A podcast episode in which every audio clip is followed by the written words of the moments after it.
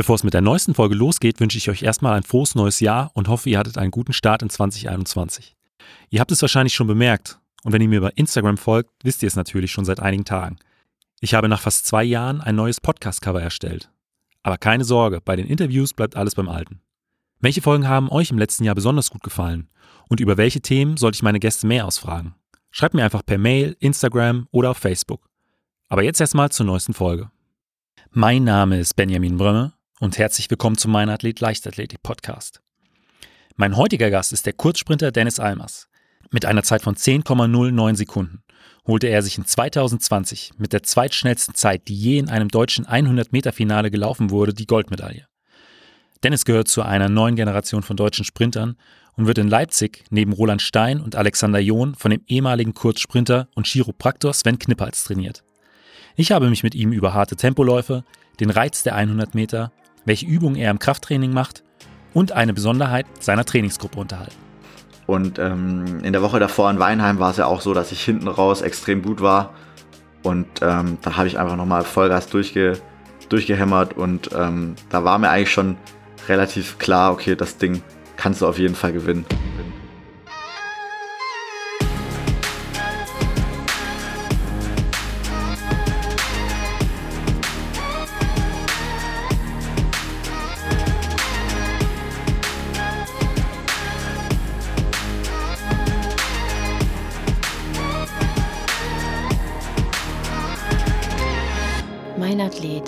Leichtathletik-Podcast aus Frankfurt am Main. Herzlich willkommen, Dennis. Hallo. Dennis, meine erste Frage ist ganz oft, wie bist du eigentlich zur Leichtathletik gekommen? Ich glaube, ich bin äh, ganz klassisch zur Leichtathletik gekommen. Ähm, bei den Bundesjugendspielen in der Grundschule konnte ich ganz gut rennen und ganz gut springen. Werfen war jetzt nicht so gut, aber da haben sich meine Eltern gedacht, ähm, die melden mich mal bei einem Leichtathletikverein an, ähm, bei mir zu Hause im Dorf, beim TV Altburg. Und ähm, ja, so hat das alles angefangen. Hab dann Freude direkt an der Sportart gefunden, hab natürlich nebenbei noch ein paar andere Sachen ausprobiert, aber bin da doch hängen geblieben in der Leichtathletik. Und du hast gesagt, du hast äh, noch ein paar andere Sachen ausprobiert. Was war da noch so mit dabei? Also ganz am Anfang war irgendwie so ein bisschen Kinderturnmäßig war dabei. Fußball habe ich eine ganze Weile gespielt. Ähm, Tischtennis, so typische Sachen, die man halt ähm, in dem Sportverein machen konnte. Also ganz klassische Sachen, nichts, nichts super Exotisches. Aber gab es denn dann irgendeinen Schlüsselmoment, nachdem du gesagt hast, okay, ich konzentriere mich jetzt komplett auf die Leichtathletik? Eigentlich zwei Schlüsselmomente. Und zwar einmal mit ähm, 15 war ich damals. Da habe ich parallel Fußball gespielt und äh, Leichtathletik gemacht. Ähm, war damals schon in der Stadt bei der Leichtathletik, nicht mehr bei mir auf dem Dorf. Und da meinte mein Trainer zu mir irgendwann hier, ähm, so langsam sollten wir uns mal entscheiden, ob wir uns für den Weg entscheiden, dass wir Fußball spielen und Leiterleg so nebenher machen. Oder ob wir uns auf eins fokussieren und er würde mir ans Herz legen, Leichterleg zu machen, weil er mir in mir Potenzial sieht und ähm, würde mir dann auch den VfL Sindelfingen nahelegen, weil das halt einfach der nächste Verein war, bei dem man ähm, Leistungssport betreiben konnte. Und ähm, habe mich dann den Sommer lang mit dem Gedanken ein bisschen beschäftigt, habe natürlich Fußball gespielt nebenher und dann gab's äh, einen Schlüsselmoment. Also ich habe ja nicht wirklich gut Fußball gespielt, aber mir hat super viel Spaß gemacht. Aber natürlich gab's auch immer viel Frust, wenn man irgendwie unnötig verloren hat. Und es ist halt auch nicht so leistungsbezogen wie, wie die Leichtathletik für mich gewesen. Ähm, bei einem Spiel, ich habe einen Gegenspieler überholt, Ball vorbeigelegt und der hat mich halt volle Kanne ähm, in die Bande rein ähm, befördert, sag ich mal. Bin mit dem Oberschenkel gegen so einen Metallpfosten geflogen und ähm, danach wurde der Gedanke immer stärker, dass ich eigentlich auf sowas keine Lust mehr habe, weil in den unteren Ligen ist es ja auch eher so, dass man versucht, irgendwie Gegner ähm, umzuhauen. Also das ist ja weniger mit, ich trenne jetzt. Ja, so ein bisschen. Und äh, da hatte ich einfach keine Lust mehr drauf, mir sowas anzutun für, für nix und wieder nix. Und in der Leichtathletik war halt auch einfach der Erfolg ähm, mehr gegeben. In der Leichtathletik ist man ja auch ein Stück weit mehr ähm, selbstverantwortlich für seine Leistung. Also wenn, wenn du jetzt vernünftig trainierst und gut trainierst, dann kannst du dementsprechend auch eine gute Leistung abrufen. Ich sag mal, im, im Fußball oder allgemein bei Mannschaftssportarten, da bist du natürlich abhängig von der Leistung auch der, der anderen äh, Mannschaftsmitglieder. Und wenn du sagst, ihr habt jetzt nicht besonders hochklassig gespielt, ähm, dass es da wahrscheinlich auch den einen oder anderen gab, der jetzt nicht so super ehrgeizig war. Und äh, ich sag mal, äh, wenn man den Willen hat zu gewinnen, dass einen das äh, hier und da vielleicht auch mal nervt. Natürlich, also den, den Willen zu gewinnen, den hatte ich schon immer und ähm, war auch immer sauer, wenn wir verloren hatten, auch wenn es gerade nach irgendwas, irgendeiner dummen Situation war. Und ich sag mal, wir waren alle jetzt nicht die super talentierten Fußballer, das waren halt einfach irgendwelche Flüchtigkeitsfehler. Ähm, und in der Leichtathletik ist man halt wirklich für sich verantwortlich. Aber man hat ja trotzdem im Sprint irgendwie dieses Mannschaftsgefühl, gerade wenn es in der Staffel äh, laufen muss da hat man so ein bisschen diesen Mannschaftszusammenhalt, den man halt auch aus dem Fußball kennt. Natürlich nicht so genauso wie beim Fußball, aber doch schon sehr ähnlich. Und das finde ich halt auch ganz gut am Sprint, dass man da nicht nur Einzelkämpfer ist, sondern auch die Möglichkeit hat, irgendwie im Team zu agieren. Und hattest du damals ein sportliches Vorbild, als du dann komplett gewechselt bist? Nicht so wirklich, aber ich glaube, ähm, als junger Leichtathlet, gerade als junger Sprinter, da schaut man immer zu Usain Bolt hoch ähm, gerade auch in seinen Hochzeiten. Ähm, das war, glaube ich, schon einer, zu dem er hochgesehen hat. Und ähm, natürlich auch zu der deutschen Spitze hat man natürlich immer wieder hochgesehen. Es war ja in meinem Fall ähm, hier mit Julian und äh, Sven Knippals. Sind ja jetzt auch noch ein paar dabei. Also die sind ja auch schon noch ein paar Jahre älter als ich.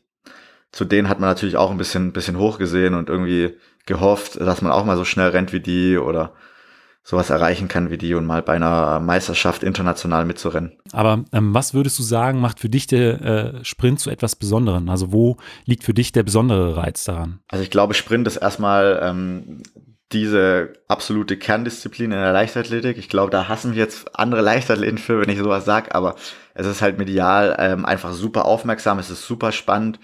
Ich glaube, jeder sitzt, also jeder, der sich ein bisschen mit Leichtathletik beschäftigt, guckt sich den 100-Meter-Sprint an und finde es einfach faszinierend, ähm, so viel äh, Leistung in so einem kurzen Zeitraum abzurufen und ähm, einfach auch dieses, du hast nur eine Chance, ähm, du musst die jetzt nutzen, man kann sich keine Fehler erlauben und man versucht natürlich auch immer so einen äh, perfekten Lauf irgendwie abzuliefern und ähm, das finde ich sehr, sehr spannend an der Leichtathletik einfach und äh, gerade am Sprint auf den ersten Blick denkt man, okay, das, äh, die äh, laufen 100 Meter geradeaus, aber äh, 100 Meter Sprint ist ja schon auch eine kleine Wissenschaft für sich. Also es gibt da immer so viele Stellschrauben, an denen man noch drehen kann, äh, sei es jetzt äh, an, der, an der Technik oder im, im Kraftbereich, im ja, Schnelligkeitsausdauerbereich. Das fand ich auch äh, in meiner Zeit immer extrem reizvoll an, an der Disziplin. Ja, also gerade für Außenstehende ist es halt wirklich nur geradeaus laufen, ist ja eigentlich relativ einfach. Ähm, aber wie viel dann doch dahinter steckt und ähm, ist doch faszinierend. Also auch wie äh, variabel das Training ist. Und ähm, das ist dann auch für, für Außenstehende immer ganz komisch zu verstehen. Also ich habe auch Freunde, die mich dann immer gefragt haben, ja, was trainiert denn ihr eigentlich? Rennt ihr nur geradeaus im Training? Ich so, ja, genau wie die Fußballer, die spielen den ganzen Tag auch nur Fußball im Training und die machen nichts anderes. Also es ist schon auf jeden Fall eine Wissenschaft für sich, wie du gesagt hast. Bei wem trainierst du denn heute? Heute trainiere ich bei Alexander John, der ist Bundestrainer 110 Meter Hürden und ähm, bei Ronald Stein, äh, Staffelbundestrainer. Und ab und zu ist noch Sven Knippals als Kraft- und äh, Athletiktrainer und als Chiropraktor dabei. Ja, in Leipzig. Und das läuft eigentlich ganz gut. Sven war ja auch 100, 200 Meter Sprinter, ähm, Alexander über die, über die Hürde. Ähm, die können dir dann wahrscheinlich auch einiges an, an Wettkampferfahrungen mit an die Hand geben, könnte ich mir vorstellen. Ja, definitiv. Also es ist auch für, für die Trainingssteuerung ähm, super, wenn man einen Vorsicht hat, der genau weiß, was mit dem Körper passiert, wenn man mal äh, eine bestimmte Trainingseinheit macht und nicht nur das aus dem, aus dem Lehrbuch hat und vor allem, wenn man noch so in der Materie drin ist und nicht schon 20, 30 Jahre raus aus dem Sport, sondern jetzt mit äh, zwei Jahren nach Karriereende schon noch eigentlich mittendrin sind. Aber trainierst du alleine oder habt ihr in Leipzig eine Trainingsgruppe? Nee, wir haben eine, eine ganz große Trainingsgruppe, auch eine sehr, sehr qualitativ hochwertige Trainingsgruppe. Ich glaube, zehn Mann sind wir insgesamt. Also wir haben ein paar Hürdensprinter, Erik Ballnoweit, Gregor Traber, Jonathan Petzke und äh, Martin Vogel. Das sind die Hürdensprinter von uns. Und dann die Flachsprinter mit Felix Straub, Marvin Schulte, Nils Giese, Robert Hering, äh, Roy Schmidt und mir. Also ich glaube, jeder, der sich ein bisschen in der Leichtathletik in Deutschland auskennt, der hat die Namen zumindest schon mal gehört.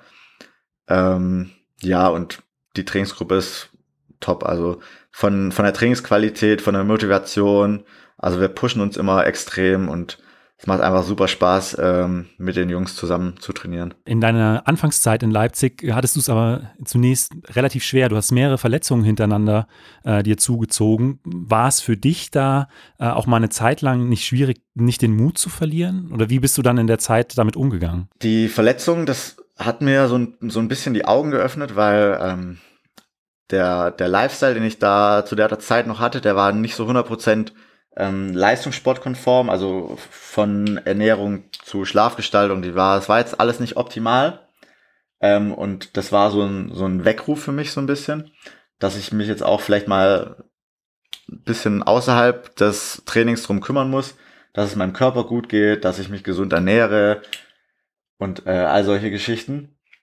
Und wurde dann aber auch ganz gut zu der Zeit ähm, aufgefangen von meiner Trainingsgruppe und von meinen äh, Trainern, ähm, einfach nicht den Mut zu verlieren und ähm, weiterzumachen und hat dann im nächsten Jahr auch schon äh, gut funktioniert, bin dann 10,29, äh, 10,28 gerannt, Bestzeit gerannt und ähm, bin gesund geblieben. Das war auf jeden Fall sehr, sehr wichtig für mich und ähm, den Mut habe ich da nie verloren. Aber du hast äh, eben angesprochen, dein Lifestyle äh, hat nicht ganz so zum Leistungssport gepasst. Äh, Stichwort Ernährung, wie sah die denn damals aus? Ich habe gegessen, was ich wollte. Also ähm, wenn ich Lust auf Burger King hatte, dann bin ich zu Burger King. Ähm, wenn ich Chili Cheese Nuggets zum Beispiel ähm, oder in, in Sinnelfing damals noch, ähm, da bin ich mindestens einmal die Woche zu Burger King gefahren und habe mir irgendwas reingepfiffen. Wirklich mich drum gekümmert habe ich nicht, aber es gehört halt doch mehr dazu, als nur ins Training zu fahren, zu trainieren und ähm, ja und den Wettkampf zu machen, sondern muss sich natürlich auch um seinen Körper kümmern. Und das habe ich dann lernen müssen und ähm, ich glaube, das war auch ganz gut.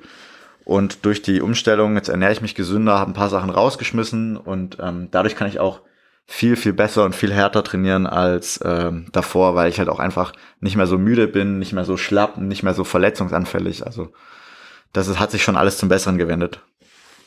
Und spielen auch Nahrungsergänzungsmittel bei dir da eine Rolle oder ähm, verzichtest du da drauf? Nee, also wir nehmen schon ähm, viele Nahrungsergänzungsmittel, also gerade ähm, in, der, in der Aufbauphase ich glaube, so, das rettet uns auch so ein bisschen den Arsch. Ähm, wir trainieren schon sehr, sehr hart und dann so ein Proteinshake oder ähm, mit Kohlenhydraten ein Shake oder Multivitamin oder Vitamin D3, gerade im, im Winter. Das sind schon so ein paar essentielle Sachen, die wir einfach nutzen können und auch nutzen müssen. Und ähm, da haben wir auch einen ganz guten Plan mit Sven, der kennt sich da ganz gut aus der uns da so ein bisschen anleitet. Und ja, die nutzen wir dann schon. Aber wie sieht denn dann so eine äh, typische Trainingswoche bei euch aus? Sagen wir jetzt äh, mitten im Winter im Aufbau, wie viele Einheiten macht ihr da so im Schnitt? Das ist also jetzt im Winter machen wir so acht Einheiten die Woche. Und natürlich ist es ähm, ähm, situationsbedingt oder beziehungsweise phasenbedingt, ähm, wie und was wir trainieren. Aber ähm, im Aufbau ist es halt meistens viel Kraftraum, bisschen auf Volumen kommen und ähm, Läufe, Läufe schrubben. Also relativ, relativ monotones Training, sag ich mal. Ähm, und auch super anstrengend. Und aktuell sind wir in so einer Phase, da sind wir jetzt ein bisschen mehr bei, bei Sprüngen, ein bisschen mehr Schnellkraft ähm, und auch mal Starts und schnellere Läufe in Spikes. Und wenn es dann. Und nutzt ihr viel Technik, äh, nutzt ihr viel Technik im Training? Also Videoaufzeichnung mit Dartfish, Lichtschranken, ähm, Optojump, solche Geschichten? Ja, also so äh, Technikgeschichten nutzen wir schon, gerade ähm, die Videoanalyse für so Starts oder sowas. Das lässt sich ja in der heutigen Zeit ganz gut machen. Einfach mit dem iPad draufhalten und dann kann man das ganz gut analysieren. Das ist, glaube ich, auch die gängigste Methode, die wir nutzen. Und ähm, ansonsten halt so Standardsachen wie Lichtschranke und ja, eigentlich ein Lichtschranke und Kamera. So groß ist es dann doch nicht. Du hast die, die Lichtschranke erwähnt. Was ist so deine Bestzeit? 30 Meter fliegend? Bestzeit 30 Meter fliegend. Ähm, 2,74, aber ich muss dazu sagen, ich bin kein Trainingsweltmeister. Ich bin im Wettkampf doch nochmal deutlich schneller, aber wie gesagt, jeder hat ja seine, seine Stärken und Schwächen im Training, aber ja. 2,74 kann ich auf 30 Meter fliegen im Training. Bis, ja, bisher. Was auch schon, was auch schon extrem schnell ist. Aber du sagst, du brauchst dann einfach nochmal die äh, Konkurrenz um dich herum, um dann äh, nochmal was draufzulegen. Genau, es gibt solche und solche Typen. Manche können ja im Training mehr abrufen als eigentlich im Wettkampf. Und ich bin halt eher so das Gegenteil. Ich kann halt im, ich brauche den Wettkampf, ich brauche diese, diese Drucksituation, diese Wettkampfsituation, um über mich hinauszuwachsen und ähm, nochmal 110 Prozent zu geben. Und spielt äh, das Krafttraining eine große Rolle bei euch? Also ähm, macht ihr viel Kniebeugen, olympisches Gewichtheben, Kreuzheben, solche Geschichten? Also wir machen schon sehr viel Krafttraining, aber das ist bei uns wieder eine individuelle Sache. Also klar, wir machen viel so Olympic Weightlifting, also mit Kreuzheben, Kniebeugen, ähm, Umsetzen, die Geschichten. Aber es ist natürlich auch abgestimmt ähm, von Körper zu Körper, von Athlet zu Athlet. Also wir machen nicht alle dasselbe. Zum Beispiel bei mir, ich mache keine normalen Kniebeugen, weil wir die Erfahrung gemacht haben, dass meine Oberschenkel dadurch viel zu viel zu viel Spannung bekommen, sondern nur ähm, Clock of äh, Kniebeugen, also sieben Sekunden ablassen, sechs Sekunden sitzen bleiben und dann hoch. Ähm, andere hingegen machen nur halbe Kniebeugen oder nur breite Kniebeugen. Manche machen gar keine Kniebeugen, nur Züge. Also es ist ganz variabel bei uns in der Trainingsgruppe und ähm, individuell angepasst. Ich habe letztens in einem äh, Podcast von äh, Wolfgang Unselt mit äh, Sven Kniphals gehört, dass es auch ein Punkt war, an äh, dem er besonders viel mit dir gearbeitet hatte am Anfang und äh, dass du schon recht stark warst, als du nach Leipzig gekommen bist, aber das von der Technik her oder von der Körperspannung noch nicht ganz so gepasst hat und ähm, er einfach da an den, an den Stellschrauben gedreht hat, damit das einfach zu einer noch besseren Bewegungsausführung kommt oder auch ja einfach für den Körper schonender ist. Ja, genau. Also die Kraftwerte in Sindelfingen, die waren schon sehr, sehr ordentlich, aber die, die Technik war halt noch nicht so 100% da. Und ähm, jetzt im Nachhinein, auf kurz oder lang, hätte ich, also waren die Ver Verletzungen eigentlich äh, vorhersehbar, muss man einfach so sagen, weil ich viel zu viel Kniebeugen gemacht habe und viel zu wenig für die hintere Kette. Und ähm, dann haben wir auch gerade mit Sven sehr viel an den ganzen Dysbalancen gearbeitet und ähm, mussten das erstmal das System wieder äh, ins, also ins Load bringen, dass, dass man eine gewisse Synergie zwischen Vorder- und Rückseite hatte. Und die, es hat auch eine Weile gedauert, aber wir haben es mittlerweile ganz gut in, in den Griff bekommen. Wie oft äh, in der Woche trainierst du dann mit ihm zusammen? Also Sven ist meistens so zweimal die Woche da. Dann gibt's meistens so ein Check-up, also ist ja auch ähm, gelernter Chiropraktor. Und dann wird geguckt, okay, sitzt das ISG richtig? Was macht heute mein Sprunggelenk? oder ähm, im Kraftraum guckt da drüber, dass wir die Sachen auch richtig ausführen. Und Sven ist da auch sehr, sehr penibel und ähm, achtet da schon sehr drauf, dass wir die, die Kraftübungen auch korrekt ausführen, damit ähm, am Ende man nicht mit einem Bandscheibenvorfall aus dem Kraftraum gehen muss einige aus seiner Trainingsgruppe äh, kenne ich zumindest ein bisschen. Äh, Roy, äh, mit ihm war ich auch schon bei vielen Wettkämpfen. Er war hier im Podcast. Sven äh, war auch bei mir im Podcast. Bei so einer großen Trainingsgruppe, du hast auch gesagt, die Stimmung ist immer gut. Hast du vielleicht eine, eine lustige Anekdote aus eurem Trainingsalltag oder irgendwas Typisches für ähm, euer Team in Leipzig? Also was Typisches auf jeden Fall ist, ähm, wir haben so eine, eine Strafkasse. Also wir hatten erst so ein Strafrad, aber das hat sich dann nicht so wirklich durchgesetzt eine Strafkasse mit, mit einem Strafenkatalog für zu spät kommen, Fehlstart im Training, Fehlstart im Wettkampf. Ähm, alle möglichen solche Geschichten oder Gewichte nicht abbauen im Kraftraum. Und die Kasse, das haben wir schon mal vor zwei Jahren gehabt. Dann war es ein, hatten wir einen kleinen Aussetzer, haben wir jetzt wieder aktiviert. Und das letzte Mal in einem Jahr haben wir uns davon für die Trainingsgruppe eine Kaffeemaschine gekauft, damit wir bei der Behandlung bei Sven immer schön Kaffee trinken können. Wer hat am meisten von dieser Kaffeemaschine finanziert? Auf jeden Fall, auf jeden Fall einem, der bei dir schon im Podcast war. Kann ich schon mal sagen. Da hat er sehr viel war, mit investiert. Und äh, ist derjenige noch aktiver Athlet oder? Nee, äh, der schon? ist kein aktiver Athlet mehr. Okay. Gut, mehr äh, muss ich nicht sagen. Gut. Ähm, du hast es eben auch schon angesprochen bei den 30 Meter Fliegen, dass du, du brauchst die Konkurrenz, um äh, wirklich deine maximale Leistungsfähigkeit abzurufen. Ähm, arbeitest du da mit einem Mentaltrainer zusammen oder mit einem Sportpsychologen, dass du ähm, ja einfach nochmal in diesen, diesen Zustand kommst, äh, in, in, den Wettkampfmodus oder ähm, brauchst du sowas nicht? Aktuell brauche ich sowas nicht. Hm, ich habe mal drüber nachgedacht, weil gerade in der Jugend, da war ich nicht so der, der Wettkampfläufer. Ähm, zumindest nicht bei größeren Wettkämpfen. Ich habe ähm, gerade bei deutschen Jugendmeisterschaften bin ich immer im Halbfinale rausgeflogen oder habe im Finale irgendwas irgendwas gemacht. Ähm, auf jeden Fall war ich da nie so gut, weil mein Kopf irgendwie irgendwas Besonderes machen wollte oder ich zu nervös war und das hat dann nicht so gut funktioniert, aber irgendwie hat sich das dann so ein bisschen entwickelt dazu, dass sich dieser, dieser Stress, den es im Wettkampf gibt, den sich den irgendwie positiv nutzen kann. Und ähm, deshalb brauche ich noch keinen ähm, Sportpsychologen. Aber ich schäme mich jetzt nicht dafür, wenn ich sagen würde, okay, ich bräuchte jetzt einen, weil für viele ist das ja so, so ein Tabuthema, die gehen zum Psychologen, weil, weil die irgendwie krank sind oder so. Aber ich denke, das ist so ein, so ein Tool, das man nutzen kann, ob ich jetzt zum Physiotherapeuten gehe, der sich um die Geschmeidigkeit meiner Muskeln kümmert oder ob ich zum Sportpsychologen gehe, der sich darum kümmert, dass ich im Wettkampf vom Kopf her voll da bin. Da sehe ich da keinen Unterschied. Dass du mental stark bist, hat man ja auch bei den deutschen Meisterschaften in diesem Jahr gesehen. Du bist deutscher Meister mit einer 10.09 geworden, einer Hundertstel Sekunde über deiner Bestzeit, die du erst eine Woche zuvor gelaufen bist. Normalerweise benötigt das Nervensystem ja fast zwei Wochen. Wie hast du es geschafft, das innerhalb von sieben Tagen wieder, ja, im Prinzip auf äh, die normale Leistungsfähigkeit zu bringen? Das war ähm, doch einfacher als gedacht. Also Sven hat sich da am Anfang äh, sehr viel drum gekümmert, dass, äh, dass wir das hinbekommen, hat ein paar Ideen in den Raum geworfen und ähm, unter anderem halt mit viel Spazieren gehen, viel ins Grüne, viel Musik hören, äh, einer bestimmten Musikrichtung und lauter solche Sachen und ähm, wir haben dann so einen Kompromiss gefunden, nenne ich es jetzt mal, dass ich das mache, was ich möchte, also worauf ich Lust habe, was ich auch sonst machen würde. Ja. Und nicht, dass ich Sachen mache, zu denen ich mich jetzt gezwungen, ähm, gezwungen fühle. Und ähm, in der Woche nach, nach der 10.08 habe ich eigentlich relativ wenig gemacht. Ich sag mal, das war jetzt auch eine, eine Phase, da hat man entweder was drauf oder man hat nichts drauf. Da muss man nicht mehr trainieren.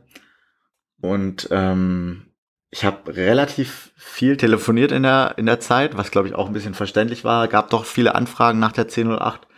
Ähm, das hat mich aber irgendwie ähm, abgelenkt vom Wochenende. Und ich bin sehr viel spazieren gegangen, habe das natürlich auch verbunden, ähm, spazieren gehen und äh, telefonieren.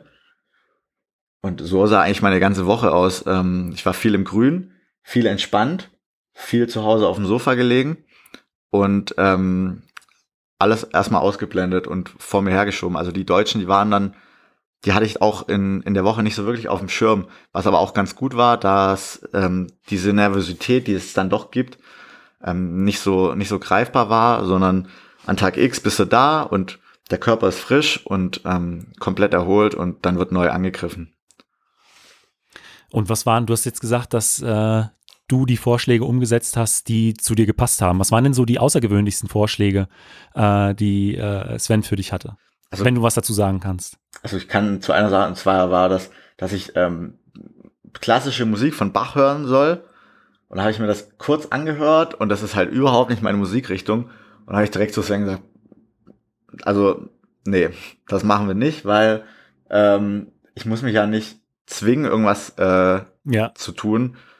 Und am Ende geht's mir damit nicht besser, sondern ich, ich, also am Ende stresst sich das ja noch mehr, das Nervensystem, wenn ja. du irgendwie gezwungen wirst, irgendwas zu machen, was du eigentlich nicht, also normalerweise nicht machst, einfach nur damit, damit es besser wird, aber du hast immer im Hinterkopf, okay, eigentlich habe ich keine Lust, mir jetzt zwei Stunden am Tag Bach anzuhören, sondern eigentlich möchte ich nur auf der Couch liegen und Playstation spielen dann habe ich lieber das gemacht. Ähm, und ich glaube, das war auch der richtige Weg im Nachhinein. Und was für eine Playlist lief dann bei dir? Alles Mögliche. Also eigentlich Musik hat sich nichts geändert. So bisschen Charts, bisschen Hip-Hop, bisschen Rap, das Übliche halt. Wir haben ja darüber gesprochen, dass es da jetzt bei der Frage um das Nervensystem ging und nicht äh, um die ja, Muskulatur. Vielleicht kannst du da so ein bisschen mal was zu sagen, dass wenn man wirklich extrem schnell läuft, über 11, 11,5 Meter pro Sekunde, ähm, wie, wie, fühlt man sich nach so einem Lauf? Also, dass du da vielleicht nochmal kurz drauf eingehst.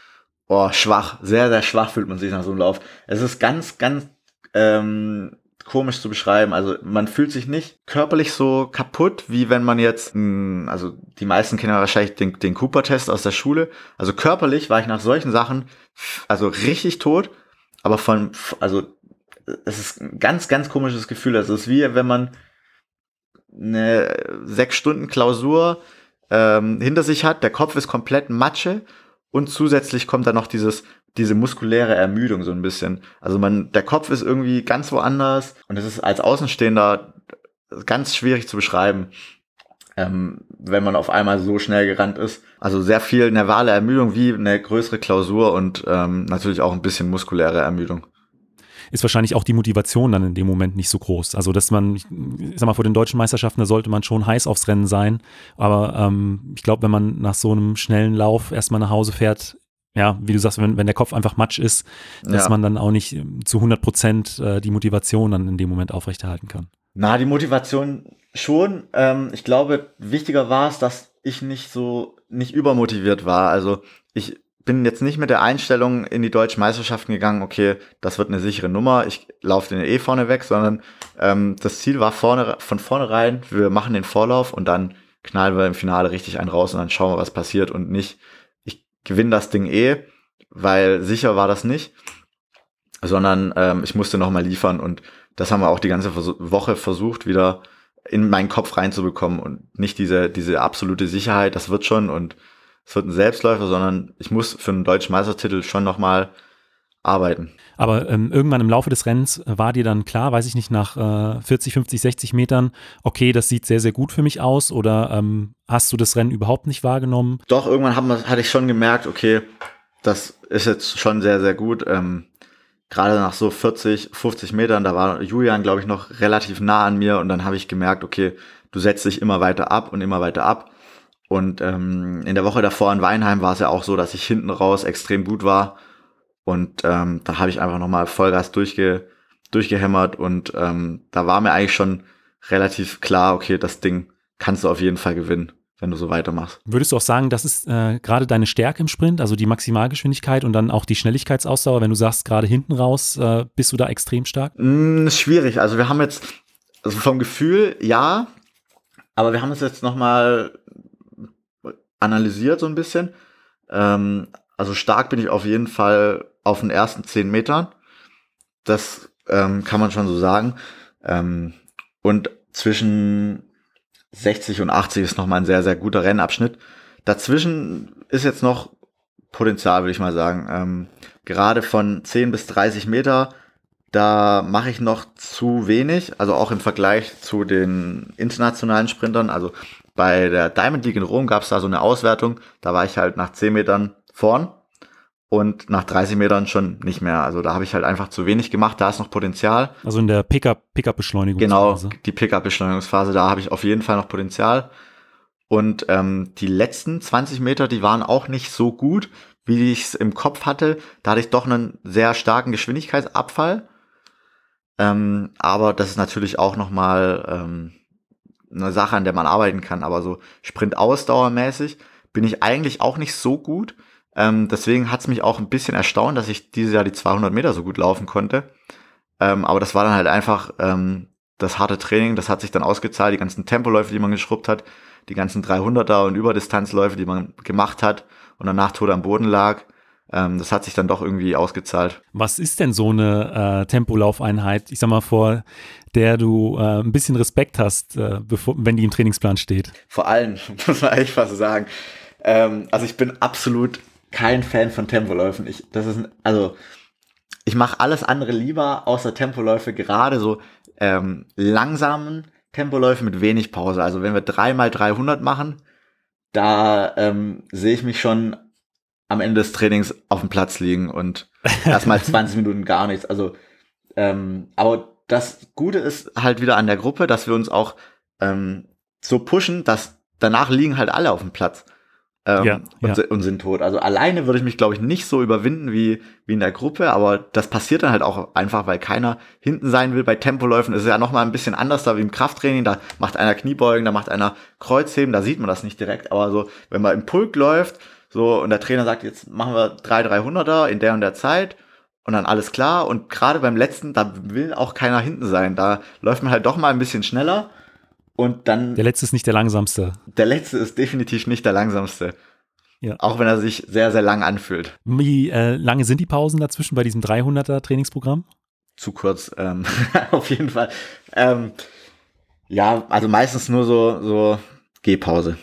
Oder zwei Minuten, drei Minuten, mehr nicht. Aber Gehpause dann die 300 Meter zurück oder die 100 Meter bis zum Start? Die 100 Meter bis zum Start, leider. okay, das ist, äh, klingt nach einer verdammt harten Einheit. Ja, also wir ähm, trainieren auch hart. Alle Einheiten sind hart gefühlt. Aber die besonders. Was sind denn deine Pläne für die Zukunft? Klar, das große Ziel ist jetzt nächstes Jahr erstmal Teilnahme an Olympischen Spielen. Wir gehen alle fest davon aus, dass sie stattfinden, ähm, trotz der Corona-Pandemie. Und ähm, das ist das nächstgrößere Ziel. Und möchte dann natürlich auch einen Einzelstart. Also mit, mit so einer Vorleistung dieses Jahr nervt mich ein bisschen, dass dieses World Ranking und alles nicht mehr zählt, weil sonst wäre die Quali eigentlich schon sicher durch gewesen. Jetzt muss ich mich halt nochmal beweisen. Aber ich denke, das kriege ich hin.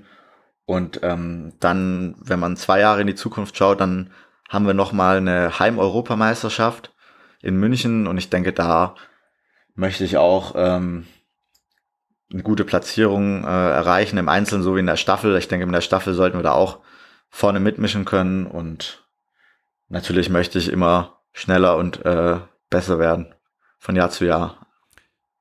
Die, ähm, gibt es eine Einzelnorm für die Olympischen Spiele oder läuft das alles über das, äh, dieses World Ranking ab? Äh, beides, also entweder C05 oder ähm, Platz 54, glaube ich, im, im World Ranking. Und du standest äh, ähm, bisher auf Platz? Boah, ich bin auf Platz 100 irgendwas, weil halt die Saison aktuell nicht gezählt hat, aber dadurch, ja. dass ich ähm, in der Diamond League gelaufen bin und beim E-Staff einen zweiten Platz gemacht habe und deutscher Meister und auch die guten Einzelzeiten, das gibt dann halt auch nochmal sehr viel Zusatzpunkte und ja. da müsste ich irgendwie auf Platz 30 oder so stehen, aber dadurch, dass das halt alles nichts zählt, äh, muss ich das nächste Jahr halt wiederholen. Aber das zeigt ja alles, dass äh, der Einzelstart absolut machbar ist. Auf jeden Fall, deswegen habe ich mir das auch fest als Ziel vorgenommen. Dann ähm, eine Frage, die ich immer noch äh, an, an alle Kurzsprinter und Kurzsprinter habe, ist, ähm, wie stellst du deinen Startblock äh, bei Wettkämpfen ein? Ich habe da manchmal, äh, glaube ich, eine Wissenschaft draus gemacht. Ähm, ich hätte immer ein Maßband mit dabei und äh, das äh, den Block dann fast auf einen Millimeter genau eingestellt. Wie sieht das bei dir aus? Benutzt du auch ein Maßband? Äh, die Hände, die Füße, ähm, einfach ein Seil mit zwei Knoten drin? Also ich mache das ganz klassisch mit, äh, mit den Füßen, messe ich das ab, setze mich im Block, guck, ob es sich gut anfühlt, ob ich gute, gute Druckpunkte habe mit den, mit den äh, Füßen. Und dann passt das. Also ich mache da jetzt nicht die, die Riesenwissenschaft draus, ja. weil irgendwann hat man das auch einfach drin. Und ähm, ich sag mal, die Schuhe, man hat ja auch immer dieselben Schuhe an. Da sollte sich ja auch nichts ändern. Ja, das stimmt. Aber manchmal, wie gesagt, bei mir äh, habe ich es wirklich zu einer halben Wissenschaft gemacht. Äh, ja, da bist du aber nicht, nicht allein. nicht allein. ja, dann komme ich jetzt schon zu den äh, fünf Fragen, die ich jedem meiner Gäste stelle. Und äh, da ist die erste immer, was war denn bisher dein größter Wettkampf? Also es muss jetzt nicht der erfolgreichste gewesen sein, sondern der, der, äh, ja, der schön, die schönsten Erinnerungen für dich hat. Die schönste Erinnerung, oh, schwierig. Ähm, Gerade in, in dem Jahr lief es ja echt gut. Mm, also ich glaube, ein Highlight für mich war auf jeden Fall der deutsche Meistertitel, also keine Frage, auch wenn es ohne Zuschauer war, aber trotzdem das Ganze, was danach passiert ist und auch ähm, an dem Tag, das war schon schon einzigartig. Und ähm, dann würde ich einfach noch die Diamond League, äh, die 200 Meter, also das erste Mal Diamond League Rennen ähm, gegen Weltmeister und äh, Olympia-Medaillengewinner und sich dann noch ganz gut zu behaupten, ich glaube, das war auch was ganz, ganz Besonderes. Wie war das da bei der Diamond League, äh, da mit den ganzen anderen Sprintern äh, im, im Callroom zu sitzen, kurz, äh, kurz vor dem Start? Wir waren so mit im, im Rennen dabei. Äh, Im Rennen war die, die Lyles-Brüder, also Noah und Josephus Lyles, ähm, Ramil Guliev, der war ja auch schon Weltmeister über 200 Meter, ja. Adam Gemely und dann noch so ein paar, wer war noch dabei? Ein paar aus Frankreich. Also war, war, hat sich auch kurz vorher noch mal ein bisschen, bisschen umgewürfelt, weil halt auch ein paar verletzt ausgefallen sind. Auch ähm, bin ich da natürlich angesprungen. Dadurch hat sich das auch ergeben. Ähm, aber ich denke, mit hier Adam Gemely, Ramil Guliev und den Lights hat man schon ein paar Leute gehabt, die, ähm, die schon ein bisschen Erfahrung haben und auch ganz schnell rennen können. Und die Stimmung im Callroom, die war eigentlich relativ entspannt. Ähm, ich habe mich sehr, sehr lang mit äh, Ramil Guliev unterhalten weil mein Name klingt ja ein bisschen türkisch und dann hat er mich halt angesprochen, erstmal auf Türkisch und habe ihm dann erstmal erklären müssen, dass ich kein Türkisch spreche, aber doch ein sehr witziger Typ und ähm, habe mich dann auch im Hotel nochmal mit ihm und seinem äh, Physiotherapeuten, der da dabei war, unterhalten, aber es war eine ganz, ganz lockere Stimmung. Und auf der anderen Seite, äh, zum Sport gehören ja nicht nur Höhen, sondern auch immer Tiefen. Was war denn äh, der Wettkampf, an dem du bisher am längsten zu knabbern hattest? Oh, ich glaube, das ist, sind die deutschen U23-Meisterschaften 2017 gewesen. Hm, in dem Jahr hatte ich auch eine ganz gute Form. Bin äh, im Vorlauf 10,54 gelaufen, als Vorlaufschnellster weiter. Bin im Halbfinale 10,45 gelaufen, als Halbfinalschnellster weiter. Und mit 10,55 ist man dann deutscher U23-Meister geworden. Und ich habe äh, Krämpfe bekommen nach äh, 30 Metern und bin 10,74 gelaufen und letzter geworden. Obwohl ich eigentlich äh, klarer Titelfavorit war. Da war ich schon, schon sehr, sehr, sehr sauer ähm, nach dem Wettkampf. Und äh, da habe ich auch bisschen dran knabbern müssen, aber habe dann noch nach den Deutschen äh, meine Bestzeit knacken können mit 10,33. Das war so eine kleine Wiedergutmachung, aber das wäre so der erste und einzige Titel, den ich wirklich hätte machen müssen in der Jugend. Und dass ich den nicht gemacht habe, das hat mir schon ein bisschen zu knabbern gegeben. Aber konntest du auch ein Stück weit Motivation dann wahrscheinlich äh, aus der Niederlage mit ins Training nehmen? Natürlich, das war auch so ein, so ein, ähm, so ein Indikator dafür, dass ich vielleicht noch mal ein bisschen was verändern muss und den Schritt dann nach Leipzig gehe. Ähm, dann kommen wir jetzt nämlich noch mal kurz zurück zum Training. Da habe ich immer noch mal zwei Fragen. Die eine ist immer, was äh, ist denn so dein absolutes Lieblingstraining? Also wo freust du dich äh, besonders drauf? Puh, ähm, also eigentlich freue ich mich immer auf Krafttraining. Also ich bin eher so ein, so ein Typ, der gerne im Kraftraum steht. Und auf äh, Starts, das ist auch ein Training, was mir sehr viel Spaß macht. Aber ich würde jetzt nicht sagen, dass ich, äh, dass ich ein, also ein Lieblingstraining habe, sondern mir macht das Training generell Spaß. Ähm, auch durch die ganze Gruppe, egal wie hart das Training ist, wir haben immer super viel Spaß. Ähm, deswegen so ein richtiges Lieblingstraining habe ich nicht, aber wenn dann eher Starts- und Krafttraining. Die Frage nach deinem Hasstraining hast du vorhin ja schon mehr oder weniger beantwortet. Ähm, ja. Das sind wahrscheinlich die, diese Tempoläufe. Auch, ja, auch. Ähm, Tempoläufe auf jeden Fall. Und ähm, dann habe ich vorhin ja schon erwähnt, diese Clock auf Kniebeugen. Das ist so eine, so, ein, so eine Hassliebe, würde ich mal sagen. Ähm, super anstrengende Übung super zeitaufwendig. Ich bin immer der Letzte, der aus dem Kraftraum geht, wenn ich die Übung draufstehen habe. Aber im Gegenzug super effektiv bei mir. Also das ist so. Kannst du die nochmal genau beschreiben, die genau äh, Bewegungsausführung? Also man, äh, ich habe immer zwölf Durchgänge gehabt mit einer Wiederholung, ähm, leg das Gewicht auf, mach eine, geh nach unten, sieben Sekunden lang, bleib dann sechs Sekunden unten sitzen, steh wieder auf, leg das Gewicht ab und habe dann drei Minuten Pause. Das brennt schon in den Beinen, wenn ich das einfach nur höre. Es ist, es ist super, super anstrengend. Aber es ist halt super effektiv. Also am liebsten würde ich das auch rausschmeißen aus dem Training, wenn es nicht so gut funktionieren würde. Aber dafür klappt es halt einfach zu gut. Deswegen ist so eine, so eine kleine Hassliebe. Dann komme ich jetzt schon zur letzten Frage und die ist immer, was würdest du jungen Athletinnen, Athleten ähm, oder deinem jüngeren Ich mit auf den Weg geben wollen? Also jüngeren und äh, jungen Athleten auf jeden Fall, so doof das jetzt klingt, dieser klassische Instagram-Spruch, Hard Work pays off. Also wenn ich jetzt ähm, in der Zeit, wo ich jetzt auch ein bisschen international und die Jugendbereiche auch durchgemacht habe, ähm, was sagen kann, ist immer, die Talentierten, du kannst so talentiert sein, wie du willst, wenn du nicht hart trainierst, dann kommst du nicht oben an. Und ähm, ich glaube, dadurch bin ich, also ich glaube, in der Jugend war ich jetzt nicht der allertalentierteste, ähm, habe aber nie aufgegeben, habe immer hart trainiert, trainiere jetzt immer noch hart und ähm, habe mir das jetzt auch alles hart erarbeitet, also auch die Zeiten. Ähm, und das würde ich allen jüngeren Athleten raten, auch wenn ihr in der Jugend noch nicht erfolgreich seid, ähm, lasst den Kopf nicht hängen, ähm, trainiert weiter hart und dann wird sich das irgendwann auszahlen. Und meinem jüngeren Ich ähm, würde ich einfach alles genauso machen, wie ich es gemacht habe, weil das hat mich, glaube ich, alle einfach ein bisschen geprägt. Außer vielleicht ein bisschen weniger zu Burger King gehen. Das wäre ganz gut. das ist ein schönes Schlusswort. Vielen Dank für dieses Interview. Sehr, sehr gern. Falls euch die Folge gefallen hat, hinterlasst mir eine kurze Bewertung und einen kleinen Text bei Apple Podcast. Und wenn ihr mehr über Sven Knippals erfahren wollt, empfehle ich euch seine Folge bei Mein Athlet Podcast sowie den Dreiteiler mit ihm im Podcast von Wolfgang Unsert. Beides verlinke ich in den Show Notes. Vielen Dank und bis zum nächsten Mal.